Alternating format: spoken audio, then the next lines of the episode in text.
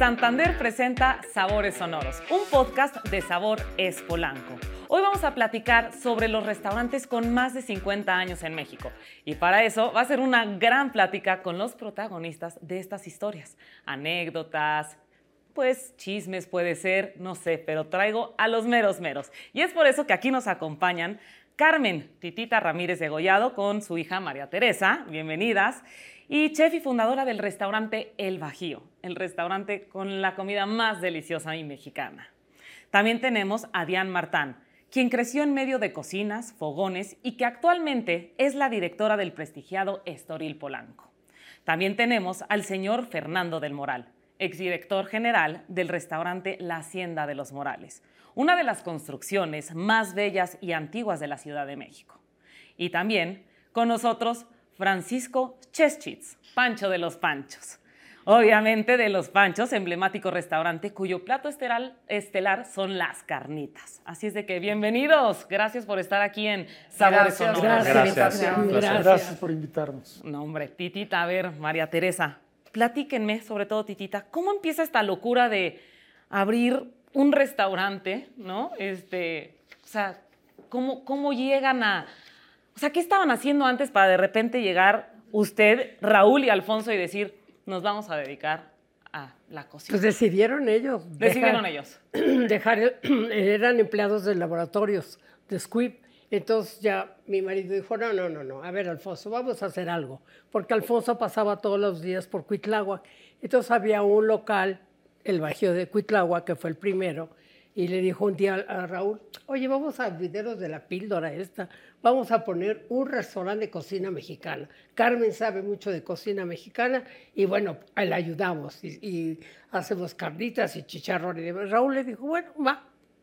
Y así fue cuando empezó el Bajío. ¿Y tú dijiste, ahora lévame el aviento? Ah, no, ¿por qué no? Tenía una Amparo que era maravillosa, que me la dio mi mamá cuando yo me casé. Ella conocía muy bien a mis niños, sabía de la cocina jalapeña también que en mi casa se hacía. Entonces, bueno, no, vamos, no fue difícil en ese sentido. Pero el, sazón es algo como que con lo que se nace. No, claro. por más que tengas un recetario, ah, eh, era cosa que también... El sazón tiene que ser el sazón. Y además, yo siempre probaba las cosas porque en mi casa había mucho sazón, porque mi nana Amparo era muy buena cocinera. Pero mi mamá se dedicó a, entrenar a las mayoras. Claro. Eran puras mujeres en la cocina. Sí, claro. Y entonces ella les, les empezó a enseñar con la nana Amparo. Con mi nana. Exactamente. Claro. Las recetas de su casa. ¿Y cómo es llevar un restaurante? Porque, una vez más, ¿no? Eh, usted cocina, usted tiene las recetas, te gusta, te apasiona, pero ¿cómo puedes conectar con tu gente que te va a ayudar a hacer estas delicias? Pues las enseñas con la paciencia que tienes que tener, la verdad. A mí lo que me costaba mucho trabajo era la parte de los dineros. Ay, cosa tan terrible. El artista no es administrador. No no, no, no, no, me costaba. Bueno, yo casi lloraba, decía yo, bueno, y ahora que va la nómina de no sé qué, la nómina de no sé cuál. Decía yo, ¿qué es esto, Dios mío? Y me ayudaba Raúl. Raúl, mi hijo, me ayudaba, porque él es actor y matemático. Me decía, mamá, no te preocupes, yo voy a hacer esto y va a estar tranquilo. Pues sí, porque yo de números, mira, cero. ¿Y entonces cómo le hacen para, para mantener al Bajío? Porque, a ver, una vez más, son 50 años de este gran restaurante y ya no solo es un restaurante, tienen sucursales. Sí, ¿Cuál es tu secreto? Y además como trabajo familiar, ¿cómo mantienen un restaurante? No, bueno, mira, en primer lugar, eh, tratando muy bien los empleados. Luego, las recetas, no les quito yo nada ni les pongo más. A esta es la receta y la que se tiene que hacer. Punto. Y que sea lo auténtico que a mí en mi casa me enseñaron. La verdad. ¿Y tú, María Teresa, cómo, cómo te involucras en este restaurante? todos hemos estado, mi mamá nos hacía trabajar, nos hacía ayudarles y los cinco siempre hemos estado involucrados en el Bajío. Mi papá muere cuando éramos muy chiquitos, yo soy la quinta, y entonces ella nos saca adelante el bají, a, todos con el bajío. Y ya después de 35 años es cuando mi mamá crece, ¿no? Cuando ya Raúl, mi hermano el más grande, llega y le dice, mamá, pues sí, o sea, vamos a hacerlo, y entonces es cuando ponen las sucursales. Pero los, los primeros 35 años siempre estábamos todos con ella. Oye, una cosa es tener un restaurante, pero un restaurante y cinco hijos, titita. sí, no, no, y respetos, o sea, ¿no? Qué bárbaro. Pues tenía una nana mía maravillosa que también me ayudaba cuando ellos llegaban a la casa en la tarde, después del colegio, y era la que, la que los veía. Y a bañarse y, y para acostarse a las seis de la tarde, porque al otro día se tenía que levantar temprano para irse a la escuela. ¿Así? Y a ver, a mí me han dicho que el Bajío tiene sus historias interesantes. O sea, una vez más, han pasado tantos años que ha pasado de todo por ahí. Claro. políticos, artistas, un cuarto privado especial. Para Guillermo Infante. Cuéntenme de esas historias. estaban en una zona donde habían muchas disqueras, entonces. ¿Cómo no? un buen restaurante, jala. ¿Cómo Perfectamente. ¿Cómo no? Sí, sí. Cuéntenme de eso. Y tú también ha de haber sido divertidísimo. Pues llegaban todos los, bueno, los ejecutivos de RCA Víctor, de BMG, Después ver, estaba este, también eh, ver, eh, no, este, los Pirles estaba por ahí cerca y los Bautista, que eran los de esta disquera, bueno, no me acuerdo. ¿Cuál eran los Bautista? ¿No te acuerdas? Musart, exacto. Musart, mm. exactamente. Entonces estaban todas por ahí, muy cerquita una de otra, y entonces llegaban todos los ejecutivos, pero bueno, entonces también llegaban todos los artistas. Y uno de los ejecutivos de mucho rango, Guillermo Infante, me dijo, yo quiero un privado.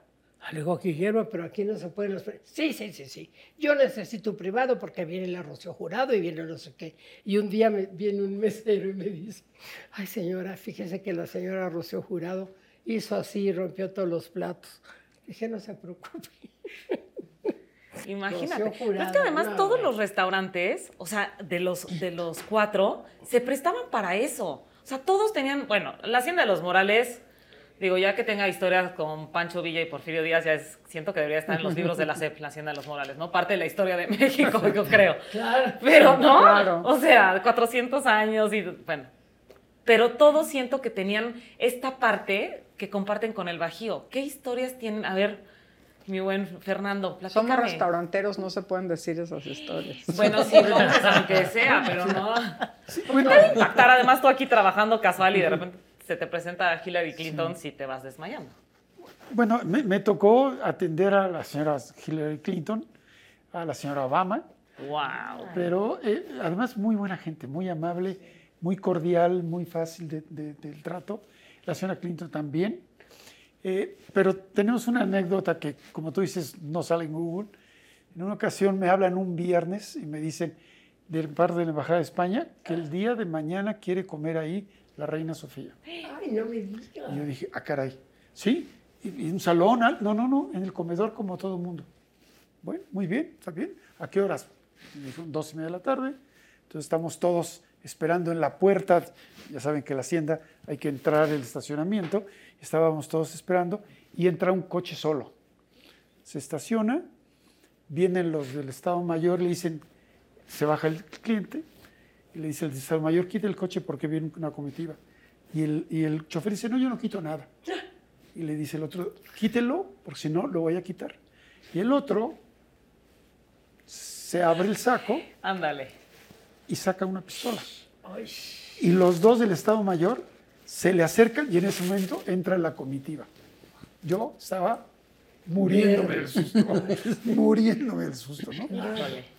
Entran, el, el, el, chofer este los ve y se va. Entonces dije, ya, ya pasamos, ¿no? Llega, entra y eh, la recibimos. Me dicen, no le puede usted dar la mano, no la puede tocar. Bueno, no le puedo tocar. Está bien, yo, yo me hice a un lado lo primero que ella hace es me estira la mano, me toma la mano y me saluda. ¿Y yo qué hago? La mano. ¿Qué hago, no? ¿Qué haces, no? Entonces, de ahí tuvimos varias cosas, ¿no? Llegamos al comedor, pasa al comedor, para esto me dice, se para de repente y me dice, ¿dónde están los aseos? Ah, los aseos. Los aseos, los baños.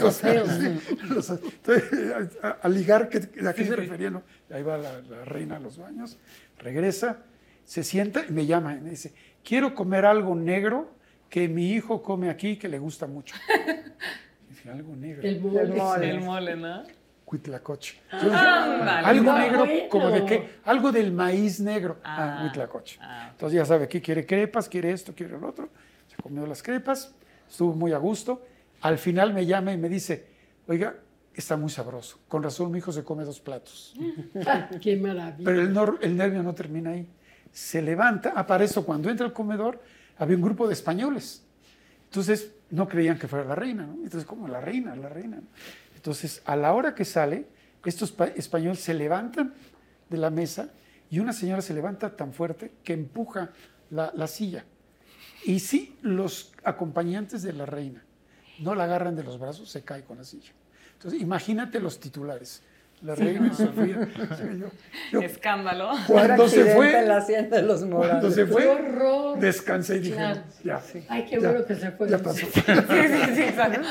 La cuenta ni la pagué, ya váyase, por favor, me está poniendo muy nervioso. Entonces, esa es una anécdota que no vas a encontrar en ningún lado, ¿no? No. Y hablando igual como de, de políticos, este, la zona rosa también era un, un Sí. lugar importante, ¿no? Sí, la, Este, la zona rosa, bueno, era una época que no había todos los restaurantes que hay hoy en día. Entonces sí, era un restaurante de políticos y de artistas en esa época y de intelectuales. Porque los sábados venían, todos los sábados venían un grupo que se hacían llamar Los Divinos, Ok. que era Carlos Fuentes, Joaquín Díaz Canedo, Abel Quesada, Andrés Enestrosa, todos ellos. Entonces, era, eh, sí era un, un lugar que- donde había mucha gente y donde antes no había el problema ni de la seguridad ni los asaltos. Entonces, la gente se sentía muy a gusto. ¿Y qué pasó con la zona rosa? ¿Por qué salen también de Polanco? ¿Qué, qué vi- qué vieron en Polanco o qué pasó en la zona rosa para irse a Polanco? Pues pasaron muchas cosas. Fue, se fue la Secretaría de Seguridad primero, porque todo el mundo piensa que fue el metro, pero yo pues, creo que fue la Secretaría de Seguridad. Pues cerraron Génova, empezó, empezó, se empezaron a ir los restaurantes buenos y empezaron a hacer mucho fast food. Este, llegó el metro y se volvió un y empezaron a ver club de señoritas alegres. Y entonces, este, mi madre la verdad es que fue muy visionaria. Y antes de, de cerrar Zona Rosa, fue la primera restaurantera que se fue a Polanco. ¿no? O sea, de- y después ya siguieron el Parador de José Luis y varios que estaban ahí en, el- en la Zona Rosa. Entonces, dura- de- se- Zona Rosa se cerró en 94 y en 86 abrimos Polanco. Y los Panchos también, un lugar de, de historia, de Sí. hasta de caballos, este, ¿no? Que Bueno. amarraban los caballos hasta ahorita. Y creo que hasta hay una anécdota ahí como de Jurassic World y todo el rollo. Que, que- o sea, Sí. también los Panchos tienen un, un buen catálogo de. Mi, a- mi abuelo era, mi abuelo era charro y estaba en la asociación de charros, entonces iban a comer, pero dejaban los caballos estacionados afuera. Eso me lo platican, ¿no? Hay fotos. Este, dice que alguna vez alguno que otro metió el caballo al, al comedor ya con sus, con sus tequilas encima. Yo creo que fue mi abuelo. Pero bueno, nadie, lo, nadie lo quiere decir. Este, y bueno, de los clientes con lo que yo crecí fue con la parte de- del servicio y que mi padre me decía, es que todos los clientes son iguales. ¿no? Sabemos que hay clientes muy especiales, pero hay otros que son, bueno, todos los clientes son iguales. Yo, cuando voy a un, a un lugar y le digo, oye, ¿y ese cuadro? Ah, es que aquí está el presidente. Le digo, ¿y dónde está el mío? Yo vengo casi todos los días y no veo mi foto. Quiero que pongas mi, mi foto. Y creo que a nosotros no nos alcanzarían ni las paredes de la hacienda para poner eh, las fotos de los clientes, ¿no? Entonces, parte de- de- del encanto de los panchos que a mí me ha platicado estos clientes es que les gusta porque fueron, a lo mejor cuando eran jóvenes en la universidad, que hoy muchos son eh, empresarios muy exitosos o políticos, este, regresan a los panchos por esa parte que quieren recordar. ¿no? La comida son recuerdos. Cuando tú comes algo, te acuerdas cuando eras niño o en tu lugar o tal. Entonces, la gente le gusta ir a los panchos y que no lo atiendas por lo que es hoy, sino que es un cliente normal. ¿no? Y tenemos como política, si hay lista de espera, no nos la vamos a brincar. O sea, te vas a esperar. Muy bien hecho. Y a la gente le gusta. Sí. Dice, oye, me voy a esperar. Gracias. O sea, me, me ha dicho, oye, es que en otros lugares cierran el lugar para mí, me ponen un privado. Y yo lo que quiero es, como la reina, vivir lo que está comiendo la gente en el mismo comedor y recordarme hace 20 años que cuando venía de la universidad con mis cuates y echarme dos tacos y una cerveza a gusto. Eh, como política también tenemos prohibido ah, fotos, autógrafos o demás, porque la gente viene a disfrutar, no viene a ser vista. Los Panchos no es un lugar donde quieran ser vistos. Para ser vistos hay muchos otros lugares. Y hay que respetar esos espacios de, los clientes, ¿no? Me gustaría escuchar de cada uno eh, el, el tema de mantener un restaurante. Creo que todos es como un glamour, ¿no? Tener un restaurante o decir, pero de ahí a tenerlo, mantenerlo y que dure, no un año cinco, más de 50 años, me gustaría saber cuál cree cada uno que ha sido su receta, ya sea como administrativa y hasta familiar, porque además todos son restaurantes familiares. Eh, no sé quién, a ver, Titita, siento que te gustó la pregunta. No, claro. Cuéntame. Bueno, pues mira, en un principio Raúl, mi marido, es el que estaba ahí. Y yo iba eh, a verlo y me decía, bueno, mira, vamos a ver la cocina, que la cocina sea como, como, tú, como en la casa se come y demás. Pero después, desgraciadamente, muere él y la que tenía que ir al restaurante era yo. Entonces tenía yo a mi nena Amparo, las dejaba yo temprano a que se fueran a la escuela y yo tenía que estar en el restaurante viendo el sazón de la cocina, porque no nada más es echarle un cubo de agua o de caldo, no, no, no, no, hay que sazonar bien todo primero y poco a poco le vas agrediendo todos los, los este, demás este, cosas de, del condimento.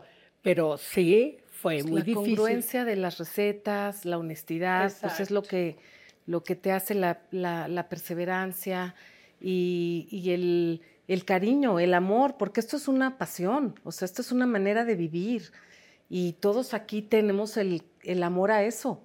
Sí. Y mi mamá está revisando las recetas, que, que las recetas estén bien, que la, pues la honestidad, el cariño, el, la congruencia, la identidad lo que se hace en mi casa sí. es lo que yo hacía en el Bajío, porque me, me, me, vino conmigo la nana Amparo y ella me ayudó porque a las mismas recetas hijos. de hace 50 años, pues está la sopa de fideo, el, el xochitl, el mole de olla, o sea, las recetas de, de siempre. ¿no? Fernando, ¿tú qué crees que ha sido el éxito de la hacienda? Mira, Carmen dijo una, la clave que seguramente se repite en todos los casos dijo, tratar bien a nuestros empleados. Sí. ¿Sí? O sea, la combinación de la filosofía de los propietarios con la buena comida, pero además contar con colaboradores que estén mucho tiempo. Yo he tenido el, el, el honor y el gusto de platicar mucho con Carmen, con Diane, y conozco muy bien las empresas.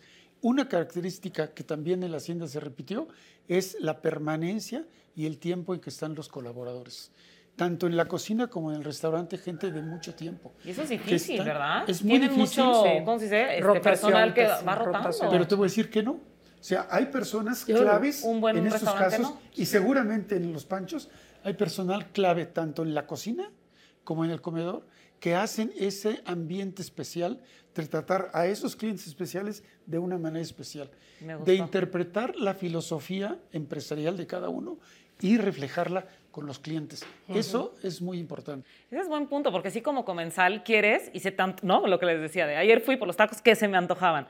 Llegas y no te saben iguales. Como, mm. O sea, sí buscamos, sabemos perfecto los sabores, entonces sí, sí, sí te cambian la receta, pues sí ya no vas. O sea, sí. sí Lo que te... pasa es que eso, por ejemplo, en el, en el Bajío o en los panchos es más fácil porque la comida mexicana tiene tu recetario y lo haces exactamente, ¿no?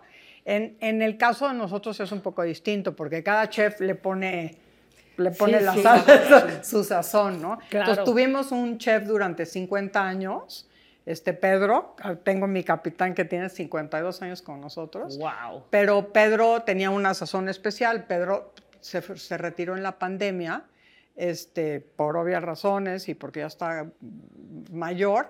Y, y, el, y, Miguel, que es ahora nuestro, nuestro chef, lleva toda su vida en el restaurante, pero tiene otra sazón. Y además, pues la comida también se moderniza, los platos se modernizan, los gustos se modernizan. Hay cosas que se comen ahora que no se comían antes, ¿no? Este, desde la, los carpachos de atún que antes les dabas con pescado crudo y no se lo hubieran comido nunca menos que fueran ceviches. Entonces, la, la, los platillos y los gustos cambian. También Entonces, cambian, tienes claro, que también pues. estar innovando. ¿no? Me gusta esa observación y es muy cierto, porque hasta la misma bebida, ¿no? Antes el tequila o el mezcal no, no, funcionaba. En, vino, en México no se tomaba tanto el vino. Y ahora los vinos mexicanos, además, ¡pum! Y el tequila ya es hasta algo elegante de tomar. Sí, bueno. Es cierto. Yo recuerdo cuando yo empecé en restaurantes, no vendíamos tequila. Ándale. Era corriente el tequila. Wow. Y, y otras bebidas también, ¿no? Algunas marcas de cerveza no, no, no existían ahí, no las manejábamos. Pero lo mismo que está diciendo Diane, la trayectoria de nuestros colaboradores en cocina, en la hacienda, el último chef duró 35 años en la hacienda. Y el que lo sustituyó salió también en la pandemia, Rodrigo, pero también tenía casi 40 años en la hacienda y empezó igual desde abajo. Entonces, la trayectoria te, da una, una calidad consistente.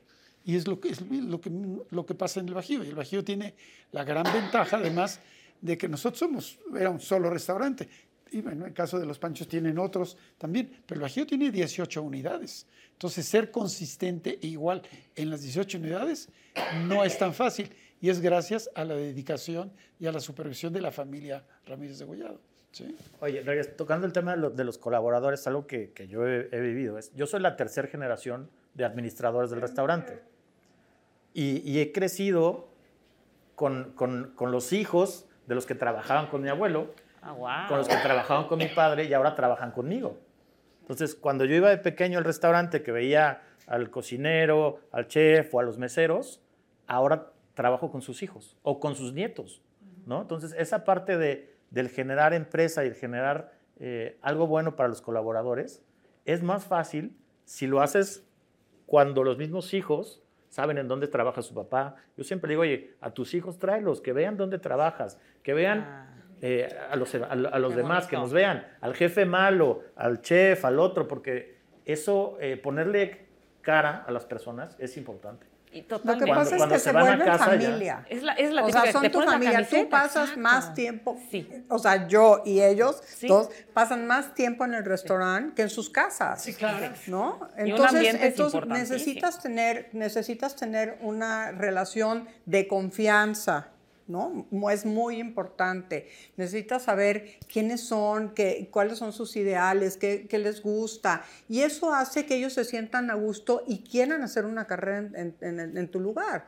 Porque no es como, por ejemplo, eh, yo tengo un restaurante en la playa que pasa que cada temporada se van cambiando de restaurantes, ¿no? Porque Ajá. les da lo mismo. O sea, si, si no lo hacen contigo, se van al de junto, se van al de junto, que les dura tres meses porque es la temporada. En el caso de nosotros, nosotros consolidando una familia, la gente se siente también más comprometida porque has- son parte del éxito y de la duración del restaurante. Total, sí, sí. creo Hablabas del sazón. sí. En el caso del Bajío tienen mayoras que tienen muchos años, que son las que, eh, eh, vamos a decir, mantienen el sazón del lugar y además lo repiten. Así la es. supervisión de las cocinas las hacen mayoras. O sea, son mujeres que supervisan las cocinas. ¿sí? Entonces, eso es una forma de garantizar el sabor. Yo te puedo decir que en la hacienda también son gente de mucho tiempo que han, han perdurado y como dice Diane, han modernizado recetas, pero siguen existiendo las recetas antiguas de muchos años en la hacienda que la, la gente sigue pidiendo y alguien que dice, yo venía con mis abuelos y comía esto Ajá. y lo vengo y lo sigo comiendo igual. Sí, ¿no? los clásicos son los clásicos. Los clásicos no hay que tocarlos. Sí, Ándale, exacto. sí. Los Los clásicos. clásicos no hay. Oye, Pancho, y te voy a hacer una pregunta no, que no sé si me la debería atrever a hacer, ¿verdad? Por favor. Pero es un poco cultural. ¿Cuándo empiezan las taquerías o de dónde vienen las taquerías? O sea, siento que los tacos son como de la calle y según yo lo que había era antes torterías, ¿no? La torta y es más, siento que el chavo del 8 te decía dame no sé cuántos centavos o pesos para mi torta, pero no se hablaba de tacos. ¿Cuándo entran los tacos o cuándo, cuándo se vuelven como algo para ir a comer este, en, en un restaurante, no en una taquería? No, no sé. Bueno, los tacos siempre han estado. ¿no? Correcto. El maíz los teníamos nosotros y cuando llegaron los españoles trajeron el cerdo y ahí vienen las carnitas, más de 500 años. Eh, que el taco se haya vuelto algo más de restaurante o un poco más preparado, gourmet, pues lo hemos logrado en los restauranteros, ¿no? Este, porque la gente que venga a comer al restaurante tiene que estar mucho mejor que el que puede comer en su casa o el que puede comer en, en la calle, ¿no? Claro. tiene que estar mucho mejor. Entonces, el taco de, de todos nosotros pues, es un taco de muchísima calidad. ¿no? Eh, el producto que tiene que ser eh, de, de primera. Nosotros hacemos todas las tortillas a mano. Tenemos Son las un ejército. Tenemos un ejército que hace tortillas a mano. Ese es, Claro. Son o sea, para los que quieran poner un restaurante, ese es el secreto. Hagan tortilla a mano, es muy Así fácil. es. Es- Sí. o sea, me Y dicen, con, buena, con, buena, con buen maíz. Maíz, Sí, Claro, sí. claro, claro. O sea, no hay, no, hay, no hay secretos en nuestras cosas. Es, solo hay que hacerlo. Pero bueno, hay que tener eh, la gente que lo quiera que lo quiera hacer, los proveedores, algo muy importante también. Yo tengo proveedores de 40, 50 o de 60 años que siguen con nosotros. Lo mismo, las tres o cuatro generaciones de, con el del queso, con el de la carne, con el de la verdura, que siguen trabajando con, con nosotros, ¿no? Y regresando al tema de, de, los tacos, es curioso porque todos los tacos tienen eh, durante el día un cierto horario, ¿no? En la mañana tienes los tacos de barbacoa, después tienes los de guisado, a media tarde los de carnitas o el almuerzo, a la hora de la comida a lo mejor algo de carne asada, un ribeye, y para la noche pues tienes o los de suadero o tienes los de pastor. Hijo, esto ya está salivando.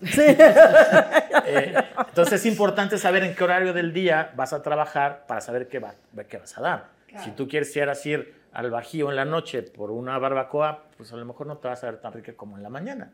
Y hay que saber en qué tiempo abres y, y qué comida tienes, tienes que dar. Nosotros con el tema de las carnitas, a mucha gente que dice, no es que carnitas en la noche no, porque son muy pesadas, pero van a los tacos de pastor, que es exactamente lo mismo. ¿no? Claro. Eso, es, eso es psicológico y solo los mexicanos sabemos lo que es eso y lo que es el antojo.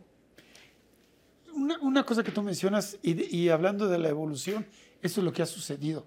En cierto momento, los tacos en los restaurantes de cierto nivel no eran bien vistos. Uh -huh. Sí, actualmente yo te puedo decir que en, en, el Estoril, en la hacienda de los Morales, y se comen tacos, y tacos que se han, han ido evolucionando. Te voy a contar una historia rápida. En la hacienda hay un platillo que se llama tacos de pato, taquitos de pato, ¿sí? Tacos de pato, que se hicieron para suplir el problema de la comunidad judía que no podía comer tacos de puerco. Entonces lo hacíamos con pato al estilo del puerco. Frita la carne, cebollita, cilantro, todo, para sustituirlo. Y hay gente que dijo, ¿cómo? ¿Tacos en la hacienda? Pues se venden muy bien. ¿sí? Y actualmente se compra pato para hacer tacos de pato, ¿no? Los taquitos de pato, ¿no? Entonces, claro. y muy al estilo mexicano. Hay otros que tienen los tacos un poquito al estilo oriental, con salsa de ostión y todo eso, pero siguen siendo tacos de tortillas de harina, ¿no? Y en este caso son tortillas de maíz hechas a mano, ¿no? Recién hechas a mano. Recién. Bueno, nosotros el, el, perejil, que es como el plato eso insignia del, del, del estoril, que no se servía que no se servía en tacos ahora desde hace ya varios años se sirven tacos. Y, y, y, la combinación del perejil frito con la tortilla queda increíble. Increíble. Y vamos a ver esa y el guacamolito. receta y guacamolito y el guacamolito. Mi mamá mi mamá y el chef Pedro se le inventaron en una anécdota de que llegó Cantinflas y Pepe Guindy al restaurante a presumirles que habían estado en París y que habían comido no sé qué, entonces mi mamá le dijo, a ver, Pedro, vámonos a la cocina a ver qué les vamos a hacer para que no nos anden apantallando. Era como de broma y salió el, perejil, ¿no? Y salió el perejil que se volvió, bueno, el platillo de, del Estoril y con mi mamá, mi hermano dice que mi mamá pagó su universidad con el perejil, ¿no? ¿En serio? Ustedes que crecieron literal eh, corriendo, ¿no? Me imagino, este, en los restaurantes y sobre todo, todo tú, Pancho, ¿Cómo heredas este gusto por los restaurantes? O, o, la verdad es que ni siquiera fue tanto, pero fuiste el mejor para llevarlo. ¿O qué, qué, cómo, ¿Cómo es esta parte de, de, involucrarte en un negocio? A mí siempre me gustó, siempre estuve muy pegado a, a mi padre y siempre, pues, el, el, autobús de la escuela me dejaba en el restaurante, hacía la tarea en el restaurante y estaba con mi padre todo el día en, en el restaurante. Cuando salíamos, eh, él, él descansaba lunes o martes porque el fin de semana es imposible para los que quieren tener un restaurante, les aviso que sábado y domingo tienen que trabajar. Exacto. Este, lunes o martes que íbamos a algún restaurante. Y días festivos. Y días, y días festivos. Navidad, claro. Año Nuevo. Navidad, Año Nuevo. Este, íbamos a otro restaurante y, y, yo me fijaba y él me decía, mira, este restaurante tiene otro tipo de servicio. En este restaurante tienen otros precios, sirven distinto. Eh, y así empezábamos a, a, tratar de darle una identidad al restaurante de, de Panchos porque todavía no tenía esa identidad de restaurante, siempre fue como muy taquería. Ahora creo que sí ya somos un, un restaurante con una cocina mucho más eh, abierta y muchas cosas. Hijo, ese molecito que probé ayer ¿no? estaba de impacto. ¿Gustó? Sí, muy bueno. Este, entonces, pues yo crecí así. Cuando la gente me dice, oye, es que te llamas Pancho y así le pusieron al restaurante. Le digo, no, yo me llamo como el restaurante. El restaurante se hizo en el 45 y yo no tengo tantos años, ¿no? Me llamo, me llamo así por, por el restaurante. Entonces, a mí siempre me encantó el tema del servicio. Yo, que nadie se entere, que nadie sepa aquí, pero yo no sé cocinar. Se me quema el agua, no tengo idea. Pero a mí me encanta el tema del servicio, de la administración, el costeo, la gente, eh, los recursos humanos. Eso es lo que realmente me, a lo que me dediqué yo y que mi padre me impulsó a, a estudiar. Me dijo, el restaurante ya está, las recetas de tu abuela, no se te ocurra moverlas, toma lo otro que falta. Nosotros también fue una casualidad. O sea, a mi padre le gustaba la cocina, mi papá era suizo, era abogado, no tenía nada que ver con la cocina, y le gustaba y siempre quiso tener un restaurante. Y en Suiza sus padres no, no lo dejaron estudiar para chef. En esa época ser chef no era bien visto, no como está de moda ahora. Y, y- y com- le compraron el restaurante a un pintor portugués, por eso se llama el Estoril. Ah, cierto. ¿No? Le, bueno, se- primero se asociaron con él y a los pocos meses se dieron cuenta que la comida portuguesa y la francesa no tenían nada que ver, entonces se quedaron mis padres. Y les costó mucho trabajo porque esta, este comentario que dijo Titita de la administración, una cosa es atender y cocinar y tal, y otra cosa es haz costos, haz recetario y, haz- y que funcione, porque es, era muy complicado. Los chefs de antes, además los cocineros de antes, no costeaban. Ahora cualquiera que está en la cocina necesita costear y hacer recetarios. En esa época, pues no, ¿no? Y nosotros crecimos, efectivamente, salíamos de la escuela y nos íbamos al restaurante. Y mi padre fallece muy poquitos años después. Mi mamá es la que hace el restaurante también, así que como titita. Y ella le costó tanto trabajo esa parte que dijo que, el que si alguien quería quedarse con el restaurante tenía que estudiar hotelería. Y en esa época no había la carrera de gastronomía, estudiabas hotelería. Y yo, este, yo no lo estudié, lo estudié. Y Guillaume se fue a estudiar a Suiza y él fue el que, el que se quedó con, con el restaurante, que en esa época era, bueno, era Zona Rosa y Polanco. Yo hice muchas otras cosas y regresé con mi hermano en hace 18 años. ¿Quién ha sido la persona más impactante que han atendido en sus restaurantes? A ver, Poncho. Yo- Así que- para ti, ¿eh? O sea, Para- chance y no para alguien más, El- para el- ti. O sea, la, la personalidad y, y cómo fue eh, el ingeniero Carlos Slim. wow. Es muy, muy cliente y va mucho. Pero, pero pasa porque entra, hace fila, entra, lo sentamos y me dice, oye, ahora viene mi asistente. No está bien. Y entra el expresidente Felipe González. Dije, wow, o sea, para que, para que tengas de asistente a Felipe González, es otro Así como su asistente, su asistente. Bueno, trabajaba para él. Sí, pero bueno, no era su asistente. Después Eran de ser socios. En mi caso, eh, bueno, alguien que, que- que conoce mucho de cocina, el Bulli, el, el Ferran Adrià, Ah, cuando sí. empezaba, llega al Bajío, estaba con mi socio Joan, y le dice, ¿dónde estás? Llega al Bajío, y entonces le hacemos una degustación de todos los platos del Bajío en chiquito. Y entonces mi mamá le dice a, a, a Joan, a mi socio, siéntate tú enfrente de él para que le expliques todo en catalán. Porque aunque ellos son bilingües, pero pues la verdad su primer idioma es el catalán. Y entonces, y este señor es bien catalán. Y entonces todo le explicaba y eso fue lo, lo que más me impactó porque, porque llegó sin conocer todo eso y le decían, este, no, este con la mano, este también con la mano, este con cubierto, este no sé qué, y estaba impresionado. Y, y verle la cara al mejor chef del mundo de lo que estaba comiendo, o sea, nunca lo voy a olvidar. Impresionante Claro. por el personaje, ¿eh? Claro. Sí, claro. ¿Y qué le dieron de degustar? Digo ya. O sea, todo, todo Sí, lo del Bajío, toda la empanadita de plátano, pero la gordita, pero la gorda petrolera, pero el taquito de carnitas, el mole de olla, la, la sopa de fideo, el pipián de Coquimatlán, el pipián de pepita de todos los chiles de la casa de mi mamá, el, el mole verde, o sea, todo en chiquito, chiquito, chiquito, y todo lo probó. Eran como 28 platos, pero cómo la cara y cómo de- de- se, se agarraba la cabeza porque no había probado nunca nuestra, nuestra, nuestra cocina. O sea, nunca había venido Pero a creo México. que en esos casos es lo mejor es no inventar, como te pasó a ti No, con claro. el Huitlacoche. ¿Qué vienen a probar? Sí. Pues tu cocina, los platos. Claro, no, no, claro. no. También a ustedes que estaban en, en disqueras, también la gente que han de haber visto pasar por ahí, o sea, también ha de haber historias divertidas.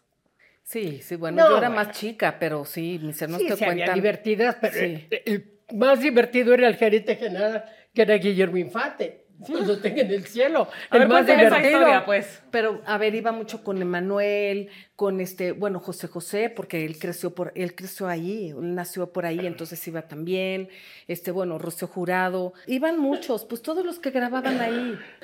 ¿Qué opinas de eso, Diane? Tú también tuviste tus... Sí, sí, tus- nosotros también.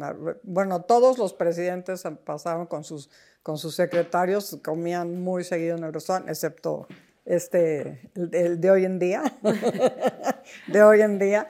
Pero, Así y es. artistas, y, en- y sobre todo en la zona rosa había, o sea, desde Alain Delon había muchos pintores, o sea, era una época como más, de más glamour en ese sentido, ¿no? ¿Y quién te ha impactado a ti? Pues yo, yo soy muy sangrona, pero a mí nadie me hace como mucho.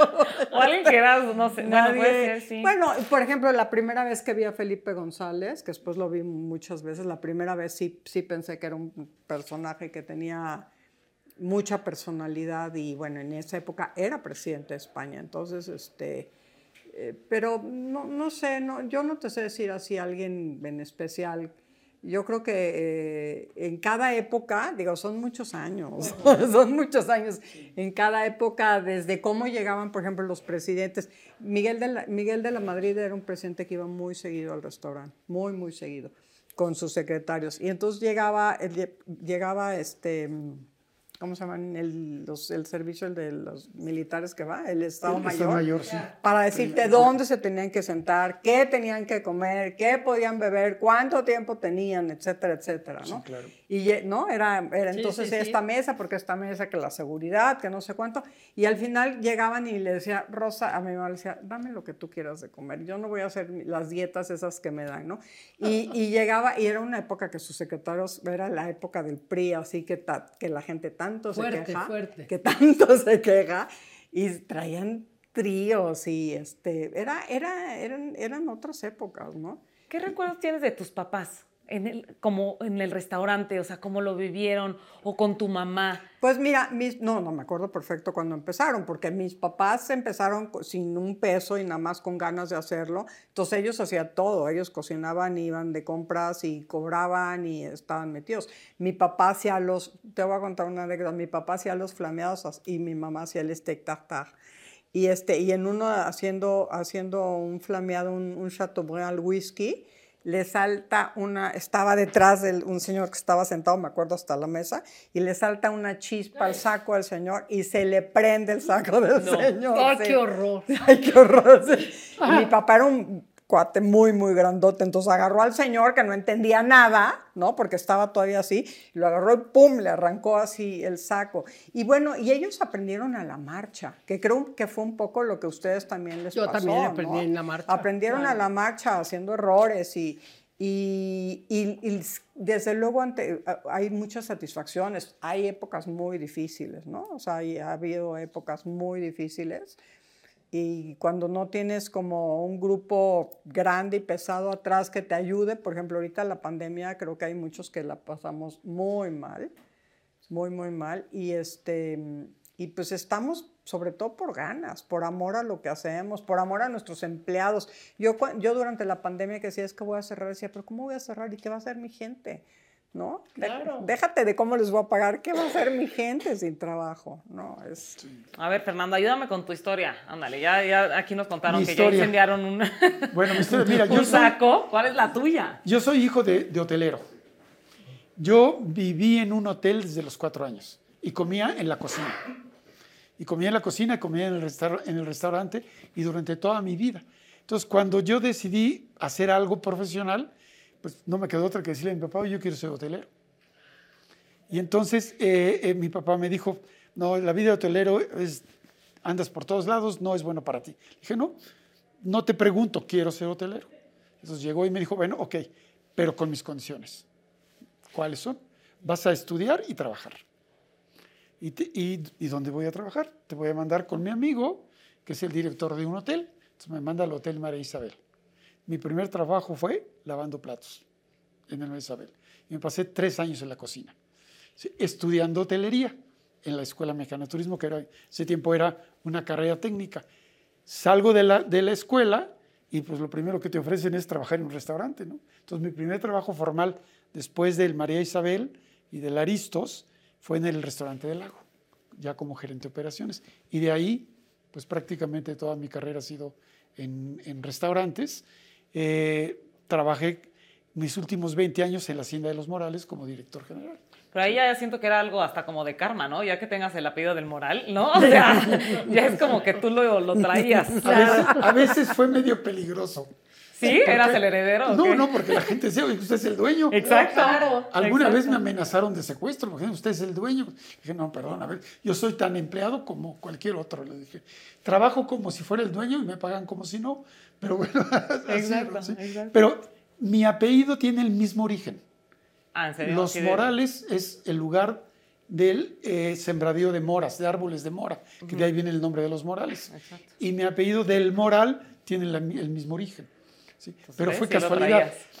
Puede ser que me haya influido para que me contrataran, pero, pero sí, es, es una coincidencia. ¿no? Y es que una vez más, o sea, estamos hablando de, de más de 50 años de permanecer, de estar, y en una de las ciudades con más restaurantes, más variedad, una gran variedad, porque, eh, no sé, vas a París y te encuentras los mejores restaurantes, pero todos comida francesa. Y vas a, y todos comida, o sea, y en México siento que la oferta, que una vez más es algo que les admiro a ustedes, que que llegan y llegan restaurantes y llega el nuevo chino y el nuevo japonés y la fusión y no sé qué, y ustedes se mantienen en su forma, en su éxito, en el servicio, en los menús, todo, pero que también, ¿no? Este, pues, no sé, son parte de, esta historia, parte de, de el sobrevivir, el mantenerse, y creo que también ese es un gran éxito de lo que se ha hecho en Sabores Polanco, ¿no? O sea, hay tantos, tantos restaurantes que si tú te pusieras a ir, yo creo que diario a un restaurante, es prácticamente imposible. Además de la cartera, el estómago, eh, los días, es prácticamente imposible. Y entonces llega Sabores Polanco y en dos días junta a los mejores restaurantes. Y ustedes son parte de eso de Sabores Polanco. A ver, ¿cuál, es, cuál ha sido su historia? Estoril ha estado pues prácticamente todas las... Yo desde el principio con tu papá, pero ah, lo que pasa es que al principio tu papá quería hacer una cosa distinta. Quería hacer un festival para los clásicos de Polanco. Y fue tan exitoso que se, que se le fueron llenando de, de restaurantes y cada, todo mundo quería, no importaba en dónde estuvieras, en Coyoacán, querían estar, ¿no? Porque fue, pues, la fórmula fue exitosísima. Pero yo creo que, que, como dices tú, para la gente que va es padrísimo poder con, con un pago poder probar los restaurantes que tal vez no puedes, ¿no? Tal vez porque te quedan lejos, tal vez porque no tienes el, la parte económica o lo que sea. Entonces es, es un lugar muy lindo para, para creo que es, un, que, que es un acierto increíble tener sabores Polanco en, en México. ¿no? Es una experiencia. Sí, es una Lo que experiencia. decía Fer, la experiencia de- del cliente, pero acá a nosotros nos da la oportunidad de salir de nuestro local y darle la experiencia a un cliente en otro lugar, al lado de todos. Decías, oye, la- los demás restaurantes que abren, la competencia es buenísima. Tener competidores es lo mejor que te puede pasar. ¿no? Totalmente. ¿Qué ventaja tenemos nosotros? Bueno, pues 78 años y todos los demás, si se lo sumamos, eso es algo que ellos no pueden tener nunca. Y haríamos muy mal en equivocarnos si tenemos tanta, tanta ventaja, ¿no? Entonces nosotros ponemos hasta dónde está el nivel y de ahí para arriba. El que quiera venir, de ahí para arriba. Para eso también está Sabores Polanco, ¿no? Y además de la gente que no, que no nos conoce, porque aunque tengamos tantos años, es increíble que hay gente que no, que no nos conoce y nos da la oportunidad ese día de probar y después la gente se queda con ese antojo, esa cosquilla de, oye, quiero ir al Estoril porque hace mucho no había oído, y quiero ir a la Hacienda de los Morales, y quiero ir al Bajío, o quiero ir a los Panchos, y después van. Entonces, para nosotros es, eh, se- en- desde el año, pues ya vamos planeando que la Sí. gente va a venir después. Eso está increíble. Bueno, Y es una fiesta, ¿no? Es una fiesta para todo el mundo, porque ahora ya con la Y música los vinos. con todo lo la que variedad pasa. de vinos está bueno, increíble. Vinos destilados y Sí, de claro. todo. ¿no? O sea, es una fiesta que yo creo que todo el mundo está esperando a ver cuándo van a ser las fechas Así para es. hacer sabores polanco. Sí, para- y, y nuestra experiencia en la hacienda fue ese, que había gente, como dice Pancho, que no nos conocía. Dice, Hemos oído hablar, pero no sabíamos, y al probar los diferentes bocadillos que teníamos, teníamos la consecuencia que la gente, es que fui a Sabores Polanco y quiero probar lo que ustedes decían ahí. O a ¿no? lo mejor pensaban que la Hacienda de los Morales, oye, es que fui a una boda, no sabía que había restaurante. Oye, vente un día al restaurante. Y van Sí. al restaurante. Sí, Sí, sí. Sí. Además que también para nosotros es es increíble saludarnos en Sabores Polanco Claro. con Sí, todos los todos. colegas, con todos los amigos, que no puedes un fin de semana No, salir que a no saludarlos. puedes en, en el año. O sea, en el año. el- el- el año. O sea, nosotros, no- no- nosotros nos vemos porque pertenecemos a la sí, comercial. Entonces nos vemos en, en las conjuntas, pero con los otros restauranteros, si no tienes tiempo, no los ves nunca. Sí. Entonces ese día te reencuentras con todos, vas a comerlo. Tú también, nosotros como Claro. restauranteros vamos a, a darle la rico. vuelta. ¿No? Y lo que decíamos, también nos vemos ahí y vemos que no eres el único loco, que hay alguien que sufre igual que tú y Claro. todos ahí nos ponemos a, a- a llorar de Sí. los problemas que tenemos, ¿no? Exactamente. Es- Y para es los bonito. colaboradores es una buena experiencia también. Sí, súper. Sí, porque van y ven otros lugares y tienen la oportunidad de probar comida de otros lugares que no tendrían la oportunidad de hacer, ¿no? Entonces nosotros sí buscábamos la manera de que nuestros colaboradores pudieran probar, ¿no? Entonces fueran, o sea, compraran su boletito, lo comprábamos nosotros, pero iban y probaban los demás. O sea, es, es- es una experiencia para todos, ¿no? Sí. Sí, importante. Este, Pancho, a la parte de las historias, ¿por qué te, te tardas en abrir sucursales? ¿Qué los animó? Y ahora además hasta internacional el tema. Sí. ¿Cómo es esa parte? Bueno, cuando el restaurante cumple 70 años, a mí me llama este, Rodrigo Flores, un, gran amigo de, Palacio de Hierro, él, muy cliente de nosotros, este, iba a dejar su tarjeta. Oye, háblame. Digo, ¿qué quieres? Yo quiero unos panchos en el Palacio. Estás loco, eso no va a pasar. Oye, y otra vez, y otra vez, como a la tercera, dije, bueno, ya voy a escucharlo, es un cliente, ¿no? Y me dijo, oye, pues es que el, el- el señor Valles quiere abrir el Palacio de los Palacios con los lugares icónicos que no tienen sucursales y que sea algo que la gente diga, wow. Entonces, por favor, ven. Cuando yo presento el proyecto a mi familia, me dice, oye, no, nosotros no tenemos sucursales y no queremos sucursales. Yo, no, pero es que es una oportunidad de negocio totalmente distinta. Entonces les, les, les empecé a explicar, oye, a ver, es dentro del centro comercial y nos olvidamos de- del ballet parking, de, de todo lo que cambia el negocio que es totalmente distinto. Dicen, bueno, pues si tú quieres, estás medio loco, hazlo. Y fue como llegamos a, a Palacio en el 2015. Y hoy tenemos cinco, Polanco, Perisur, Santa Fe, Coyoacán, Veracruz. Y este año vamos a cerrar con satélite. ¿Quién me puede explicar, que lo han mencionado mucho y no sé si sea un, un concepto muy conocido, lo de mayoras? ¿Tú? Venga, Fernando. La mayor ¿De es, la, viene o qué- es la versión femenina de un jefe de cocina. ¿sí? La mayora es una posición originada en México. Ah. No hay mayores en otros, en, otros, en otros países. Aquí se llama mayora.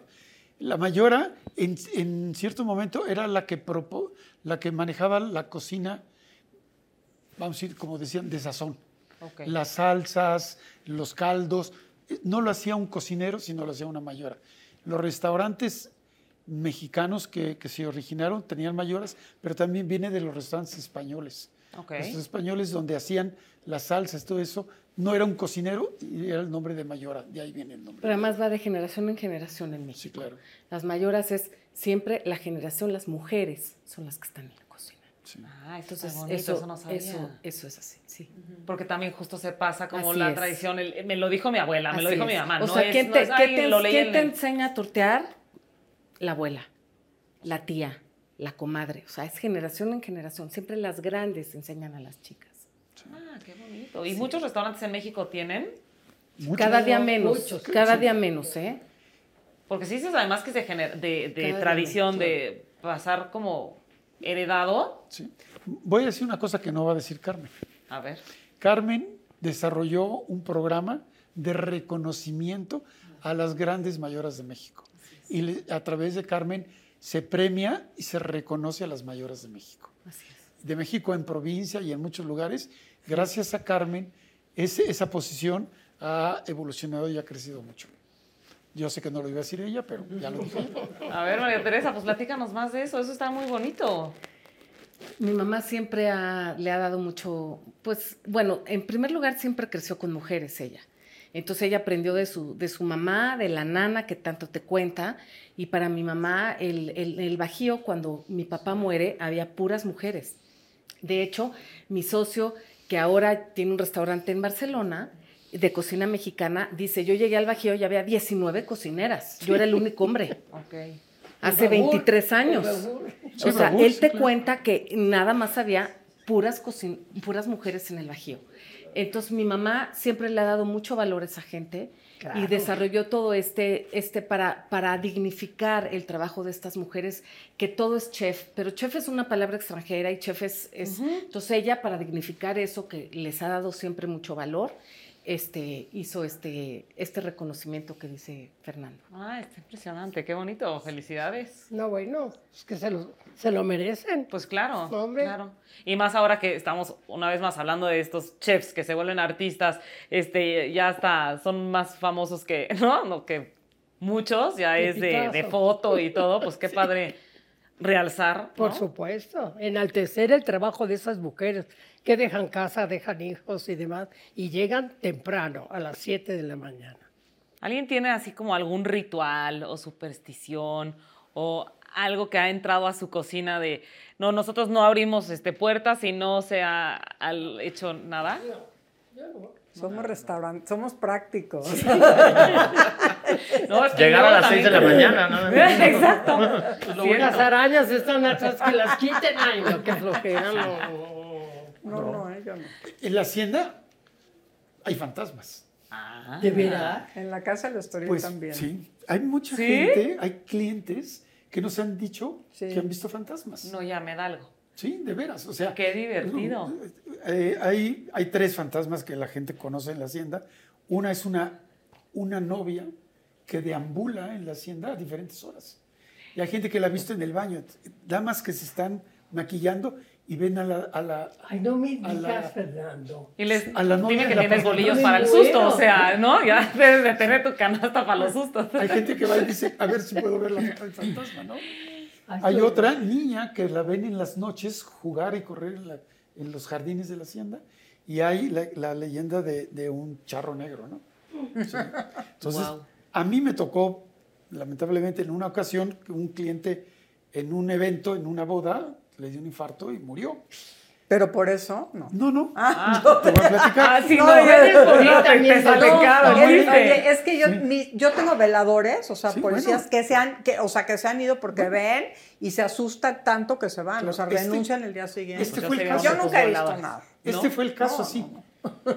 La persona esta muere, viene el Ministe- Ministerio Público, me dice que quiere levantar el acta, se ponen en mi oficina frente a unas escaleras. Entonces, estando yo, el Ministerio Público y el de Seguridad, vemos pasar un mariachi, persona de negro con su sombrero en la mano, y le digo al seguridad, dile a los mariachis que se vayan, que, que no hay fiesta, que es- hay un muerto, ¿no? Sí. Se. Entonces se va el de seguridad, regresa y me dice, de repente mariachi. desapareció mariachi. Qué horror. Entonces le digo, ¿cómo que desapareció? Sí, iba yo atrás O sea, de él ¿sí y de repente. sí, bueno, yo vi a un cuate de negro. Oye, no yo- sé yo- a mí me pasó, y eso Yo hace- no sé si era el, el recharro negro, ¿no? Hace yo poquito lo tiempo, unas personas que, que estaban en uno de los privados atrás, que llegan y le dicen al capitán, oiga, capi, estamos en un privado, dígale a la señora que deje de estar pasando. El capi, pues, ¿cuál señora? O sea, el privado chiquito, además, o sea, no había como que estabas de pasar. "Mm, Pues, no, ves que aquí no hay ninguna señora. Pero ha estado pase y pase y pase. Díganle a la señora que no pase, ¿no? Así. Y que le dijeron, pues, No, te no le que dijeron nada. Sí, sí, claro, ahorita. ah, Diles, Sí, ahorita diles se que hay. ¿Qué dices? Qué divertido de ser eso. No, bueno, yo te digo, yo tengo muchos, muchos vigilantes que se han ido el día siguiente porque dicen que, que ven a una señora, nosotros una señora. O sea, la del Estoril es una señora. Es una señora que des- después, mucha gente pensaba que era mi mamá, ¿no? O sea, ellos que no conocían a mi mamá pensaban que era mi mamá, pero cuando me la describían les decían, Nada no, esa no es mi mamá, ¿no? Entonces, un día le pregunté al dueño de la casa, eso te estoy diciendo hace 6, 7 años, le dije, oye, ¿alguien se murió en esta casa porque ellos vivían? Me dijo, sí, se murió mi suegra. Y se murió de casualidad en el cuarto de allá atrás, sí, allá se murió. Ay, ¿qué Entonces, tal? suponemos Que que es la señora. Ahora, ninguno de nosotros nunca jamás la ha visto, ¿eh? pero sí la han visto los algunos capitanes y clientes y así. En el libro de la Hacienda de los Morales, ¿qué encontramos? Pueden encontrar toda la historia de la Hacienda de los Morales, toda la cronología y todas las este tipo de anécdotas. ¿Sí? Hay, hay varios tipos de anécdotas. Ah, qué padre. de, Ono- de de Pancho Villa, de, de Juan Álvarez, que no entró a la batalla del Molino del Rey porque vio que estaba muy fuerte. Y hay una historia, no totalmente comprobada, pero eh, en la entrada de la hacienda hay una bola de cañón, que ahí es donde amarraban los caballos. Dicen que el dueño, cuando estuvo, dice, no lo querían decir, pero estuvo acampado ahí Winfield Scott antes de la batalla de Chapultepec. Entonces esa, esa bola de cañón es de esa época. Qué padre. Sí. Entonces sí tiene mucha historia y mucha trayectoria. Decimos en la hacienda que es testigo de la historia de México y de la historia de muchas familias de México. Es cierto. Ya como restaurante. Es cierto. Porque bodas, bautizos, presentaciones de empresas, todo lo que tú quieras ha pasado en 50 años, ya te imaginarás, ¿no? No, tienes la que bautizaron ahí, que después se casa ahí. Sí, claro, ha habido, ha habido clientes- casos, sí, claro, Sí, sí, claro. Ha habido casos, sí, claro, yo veo sí. clientes que yo atendía cuando eran unos niños, que hoy son señores que llevan a sus hijos. Sí. Hola, Pancho, ¿y quién es? Ay, Juanito. Ay, Juanito, y qué grande está Juanito, ¿no? Bueno, y Pues en, sí. en historia y, y en el Bajío Sí, también, también. Sí, claro, también. ¿Qué sigue para los panchos? Justo hablando de esta, de esta historia y que ves generaciones pasar, como tú además después de dos generaciones sigues recibiendo, ¿cómo, ¿qué sigue para, lo- para los panchos? ¿Cómo la vas a pasar tú? ¿Cómo la dejas tú? Eh, no sé, todavía no hay alguien en la familia que esté como muy interesado, todavía están pequeños, algunos están en la preparatoria, pero habrá alguien que quiera, que quiera dedicarse a eso. Yo tengo una hija y ella dice que no, pero bueno, yo creo que al final sí, no lo sé, ella, ella que lo haga. Y bueno, seguiremos creciendo de la mano de, de- de Palacio con los socios y, y seguirá el restaurante pues, siendo una, un ícono de la, de, de la Ciudad de México y de la, de la cocina. En dos años cumplimos 80 años, estamos preparando, 80 años. estamos creo. preparando el, el festejo. A ver qué, a ver Nos qué se invitas. nos ocurre. ¿Te acuerdas de nosotros? Invitadísimos todos, Exacto. favor. Claro que sí, hombre. Invitadísimos todos, claro. No, hombre. Vamos a echar la casa por la ventana. Se dice Totalmente. fácil, Sí, se dice. pero fácil. 80 años son 80 años. Sí, estamos buscando la certificación de eh, Tesoros de México. ¿Qué es para ti los panchos? Además de tu nombre, creo. Para mí es una, es una tradición, es alegría. Cuando a mí me preguntan a qué te dedicas, yo me dedico a hacer gente feliz a través de la comida. Eso es, eso es los panchos, ver, ver gente feliz. Desde los clientes, los colaboradores y luego pues toda la familia que estamos, que estamos involucrados en eso, los proveedores. Eso es, Parte muy importante. eso es los panchos. Yo Bien, me dedico para- a hacer gente feliz. Perdón. Me gusta. Qué buena descripción, ¿eh? Ujú. Porque no es fácil una vez más. Tú, Diane, para ti, ¿qué es el Estoril? Eh, mi casa es mi casa, o sea, yo, yo digo, yo paso más tiempo ahí que en mi casa y así he visto mis padres toda la vida, ¿no? Entonces, para mí es, es casa, o sea, es, eh, hay una parte, desde luego, muy sentimental y, y- y- y muy orgullosa de tener 52 años y de seguir, a pesar de todo, de todos, de uno, de, ¿no? Este, que nosotros tenemos hoy en día, cerramos muchos restaurantes durante la pandemia, entonces ahora tenemos cuatro, eh, tres que se llaman Estoril, uno que se llama Bistro del Mar. Eh, pues, consolidarnos porque todavía no salimos adelante después de la pandemia, o sea, todavía tenemos muchos rezagos y poder remodelar porque también es un- una casa que tiene 38 años y que necesita eh, necesita pues una manita de gato para las nuevas generaciones, para- porque la gente quiere otra cosa, no nomás la, la experiencia de la comida y del servicio, pero también estar en un lugar donde las nuevas generaciones se puedan sentir a gusto, ¿no? Y, y que la gente de toda la vida, eh, pues, no, que no pierda su esencia, porque eso es muy, muy, muy importante. Pues. Fernando, ¿qué nos puedes decir de, de la hacienda de los Bueno, Morales? la hacienda está en, un, eh, en una época también de recuperación, porque para la hacienda también fue muy fuerte, tomando en cuenta que eh, la pandemia, lo primero que, que terminó fue los eventos. Sí. Y para la hacienda los eventos eran, son muy importantes, ¿no? Entonces están eh, asegurando su permanencia. Yo sigo muy en contacto con ellos y están consolidando la, la- la hacienda. De hecho, están haciendo una inversión importante ahorita, están desarrollando un área eh, de, de banquetes en el jardín y están consolidando un proyecto que duró muchos años, que yo, yo hacía la broma, o sea que el proyecto de, de los desayunos fue un proyecto muy bien pensado porque nos tardaron 50 años en desarrollarlo.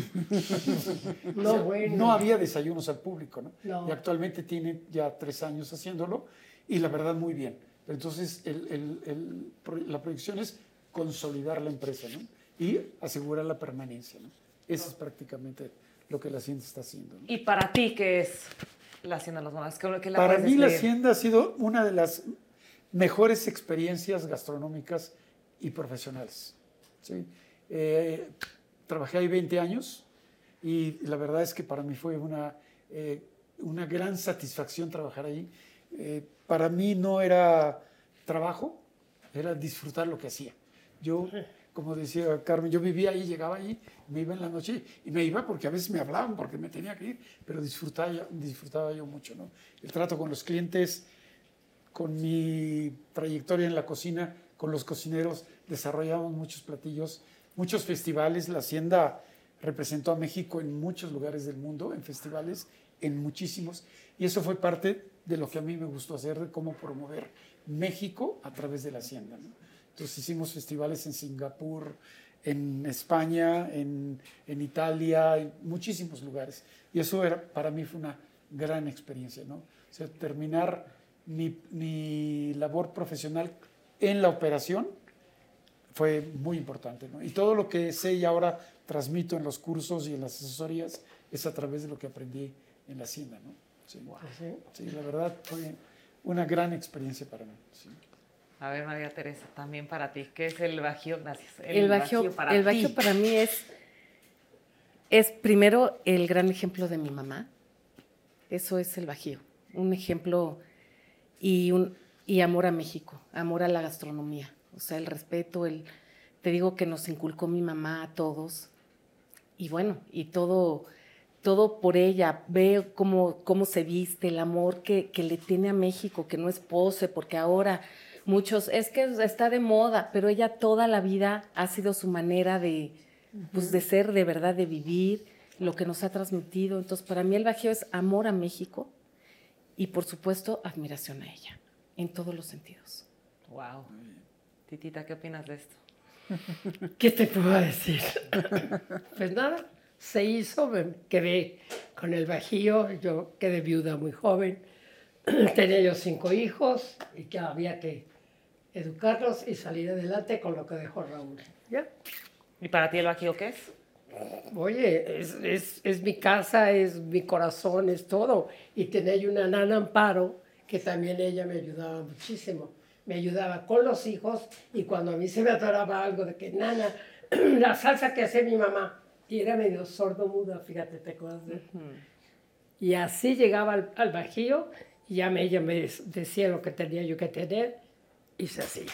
¿Te imaginaste que el Bajío llegaría a tantas sucursales, a esta historia que además todos los hijos iban a estar involucrados? ¿Te imaginaste eso? Pues no, nunca me lo imaginé, pero Raúl tuvo la mosquita y bueno, por él.